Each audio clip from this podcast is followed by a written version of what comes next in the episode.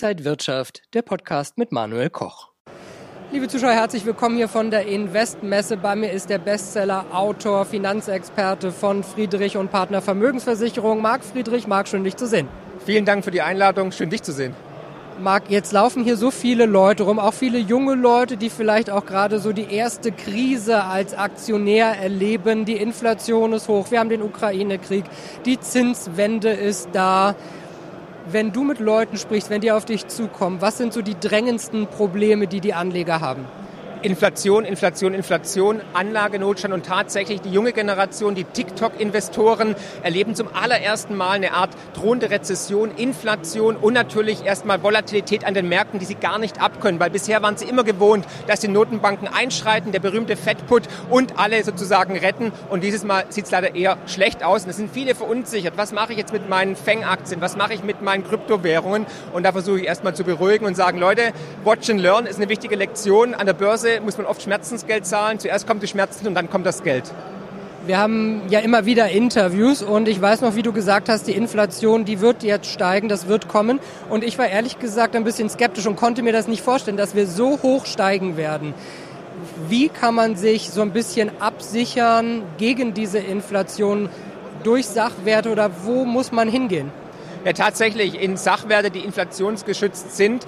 Wir sehen aber gerade auch einen Paradigmenwechsel dahingehend. Und ich prognostiziere sogar jetzt hier in, dem Interview mit dir, dass wir wahrscheinlich sehr nah am Peak Inflation sehen, also es hoch schon gesehen haben. Die Erzeugerpreise, die jetzt veröffentlicht worden sind, sprechen nochmal für steigende Inflation. Wir haben 33,5 Prozent historisches Hoch. Das heißt, in den nächsten drei, vier Monaten werden wir wahrscheinlich das Hoch sehen. Dann wird es auch eher mal sich auf einem hohen Niveau einpendeln. Aber der Anleger muss, um seine Kaufkraft zu schützen, auf jeden Fall durch die Natur, durch die Mathematik limitierte Werte kaufen. Aber wir sehen auch, dass durch die Zinswende in den USA auch inflationsgeschützte Assets wie Gold, Silber, aber auch Bitcoin, der ja auch als Inflationsschutz gilt eigentlich, unter die Räder gekommen sind, weil die Liquidität herausgezogen wird, weil das Geld geht eher in Dollar, in sicheren Häfen, als auch in die Staatsanleihen, die jetzt wieder mit 3% verzinst sind. Und, da, und deswegen muss man einfach abwarten. Ich würde gerade vieles in Cash halten, um dann sozusagen antizyklisch einzusteigen, wenn die Rezession die Märkte nochmal in die Knie zwingt und antizyklisch einsteigen in Aktien und dann in Branchen gehen, die Profiteure sind, Energie zum Beispiel, sowas?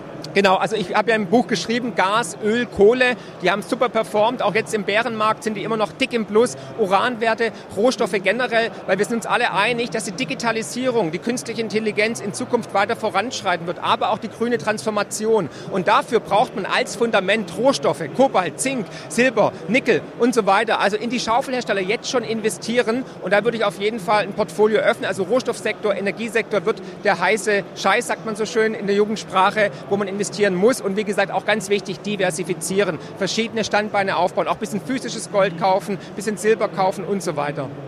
Der heiße Scheiß war vor ein paar Monaten, wenn wir mal in den November zurückgehen, noch der Bitcoin, der war da auf seinem All-Time-High. Wir beide hatten auch um die Zeit gesprochen, da hattest du gesagt, du könntest dir vorstellen, dass der Bitcoin nochmal deutlich runtergeht. Und für dich wäre unter 30.000 Dollar pro Bitcoin wieder ein Kauf.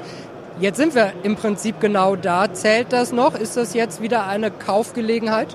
Tatsächlich, ja, ich würde jetzt ähm, strategisch einsteigen, also in Tranchen. Ich habe meine erste Tranche gesetzt bei, gesetzt bei 26.000 Dollar, die wurde auch ausgelöst. Ich würde aber, wie gesagt, in mehreren Schritten einsteigen, weil wir können auch auf 21.000 Dollar fallen oder vielleicht sogar noch tiefer Richtung 15.000 Dollar.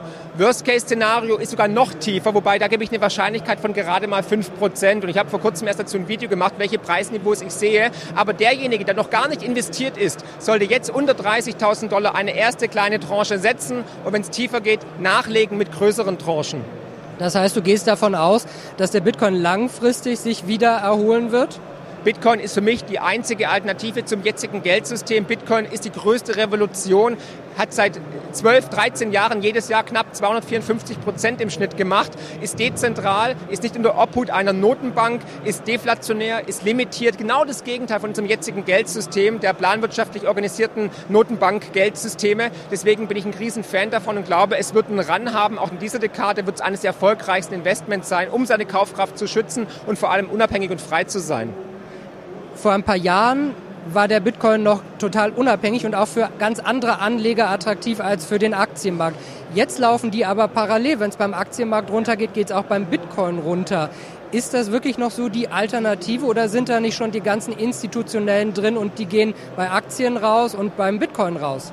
Absolut richtig, Manuel. Wir sehen einfach eine starke Korrelation zwischen der Geldmenge der Notenbanken, aber auch den Technologieaktien und vor allem den Risk-on-Assets, also risikoreiche Assets wie Technologieaktien. Geht der Nasdaq in die Knie, folgt Bitcoin, weil viele Retailer drin sind durch die ganzen MMT-Pakete in den USA mit den Schecks, aber auch natürlich, weil die Notenbanken das System mit Geld geflutet haben. Und wenn dieses Geld rausgeht im Tightening, was wir gerade sehen durch das Leveraging, dann wird auch der Bitcoin schnell verkauft, weil er hoch fungibel ist, hoch liquide ist kann man schnell Aktien verkaufen oder eben Bitcoin. Das ist mit der Goldmünze schon ein bisschen schwieriger, tatsächlich, ja.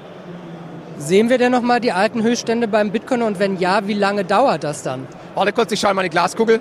Also am 27. Nein, Spaß. Also wir werden neu. Aber du hast schon mal Crashs in deinem Buch vorher gesagt. Ja, und, und die Inflation und den Crash bei Bitcoin. Also tatsächlich ist immer ein Spiel der Wahrscheinlichkeiten. Wir werden neue Höchststände, neue All-Time-Highs bei Bitcoin definitiv sehen in den nächsten Jahren. Davon bin ich felsenfest überzeugt. Ähm, wir müssen vielleicht ein bisschen, bisschen ja, äh, lange Puste haben und ein bisschen warten und so, ein bisschen Geduld haben, abwarten und Tee trinken. Aber ähm, es wird sechsstellig werden. Davon bin ich felsenfest überzeugt, weil die breite Masse wird den Mehrwert von Bitcoin erkennen, immer mehr mit jeder Krise, mit jedem neuen Crash. Vielleicht noch mal so zum Diversifizieren. Was gehört gerade jetzt so in schwierigen Zeiten, wo die Märkte schwanken, in ein Depot rein? definitiv, wie ich finde, Wertspeicher, wie zum Beispiel eine Goldmünze oder ein Goldbarren Silber, also die durch die Natur limitiert sind.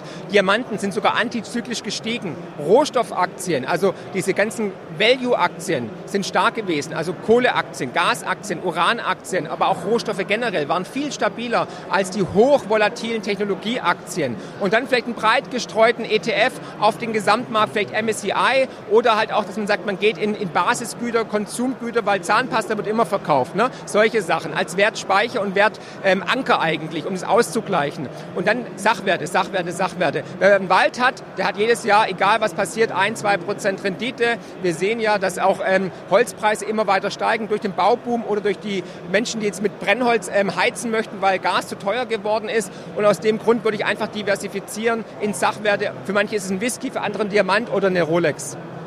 Kommen wir nochmal wieder in ruhigere Fahrwasser oder muss man sagen, die Welt hat sich verändert, es wird einfach immer schwankender bleiben?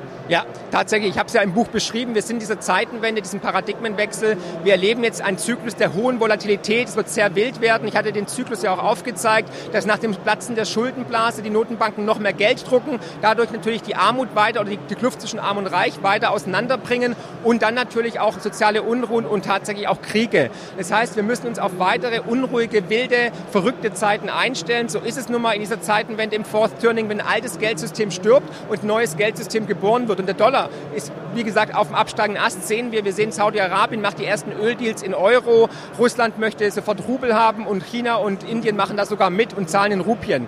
Das bedeutet, wir sehen jetzt den Abgesang des US-Dollars. Der wird noch dauern und erstmal profitiert er auch, weil die Leute in Sicherheit gehen wollen. Aber der Dollar hat seine, sein Zenit überschritten und dahingehend wird es noch wild. Darauf muss man sich mental, aber auch monetär vorbereiten. Es wird ein wilder Ritt die nächsten Jahre.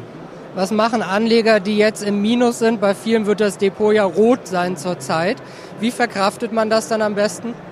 Ja, also hier ganz ruhig ähm, sein erstmal, weil ähm, jetzt verkaufen macht keinen Sinn mehr. Der Fear and Greed Index ist auf einem historischen Tief bei 6. Wenn man unruhig ist, wenn man, wenn man schlecht schläft, dann hat man wahrscheinlich zu viel investiert. Immer nur so viel investieren, wie man bereit ist zu verlieren und wie gesagt auch Gegenpuffer aufbauen, Gegengewichte aufbauen. Und ich würde einfach mal abwarten und dann vielleicht in eine Gegenreaktion, in eine sozusagen in eine, in eine Bärenmarkt-Rallye reinverkaufen, um dann wieder ein bisschen Geld rauszuholen und dann ein bisschen sich wohler zu fühlen. Aber ähm, wir werden, es sind Zyklen, wir werden auch wieder einen Aufschwung sehen, aber jetzt sind wir erstmal im Bärenmarkt und wenn eine Rezession kommt, dann geht es auch nochmal weiter runter nach einer Erholung und da würde ich jetzt einfach mal abwarten und ähm, nicht die Nerven verlieren, weil Panik oder Angst ist immer ein schlechter Ratgeber und jetzt verkaufen macht keinen Sinn. Also wenn jetzt Leute anfangen zu verkaufen, bin ich schon wieder eher, sehe ich das als Kontraindikator und kauf wieder. Wann kommt denn der Aufschwung? Das kommt darauf an, wann die FED wieder aufs Gaspedal drückt. Also sobald ich erwarte, dass die FED dieses Jahr die Zinserhöhungen einstellt und vielleicht sogar wieder senkt, weil der Druck zu groß wird. Und dann werden wir ein Melt-up sehen, also eine Inflationierung der Aktienmärkte, der Immobilienmärkte. Dann sehen wir nochmal sozusagen den letzten Push nach oben und dann kann es nochmal ein bisschen abgehen, man kann es nochmal Zeit erkaufen, der Fed-Put ist dann wieder aktiv und dann sollte man tatsächlich auch auf Höchstkosten dann verkaufen. Marc, danke dir für heute. Wir machen in ein paar Monaten wieder unser nächstes Update. Der Bestseller-Autor Marc Friedrich war das hier von der Investmesse. Vielen Dank für das Interesse. Bis zum nächsten Mal. Und wenn euch diese Sendung gefallen hat, dann abonniert gerne den Podcast von Inside Wirtschaft und gebt uns ein Like.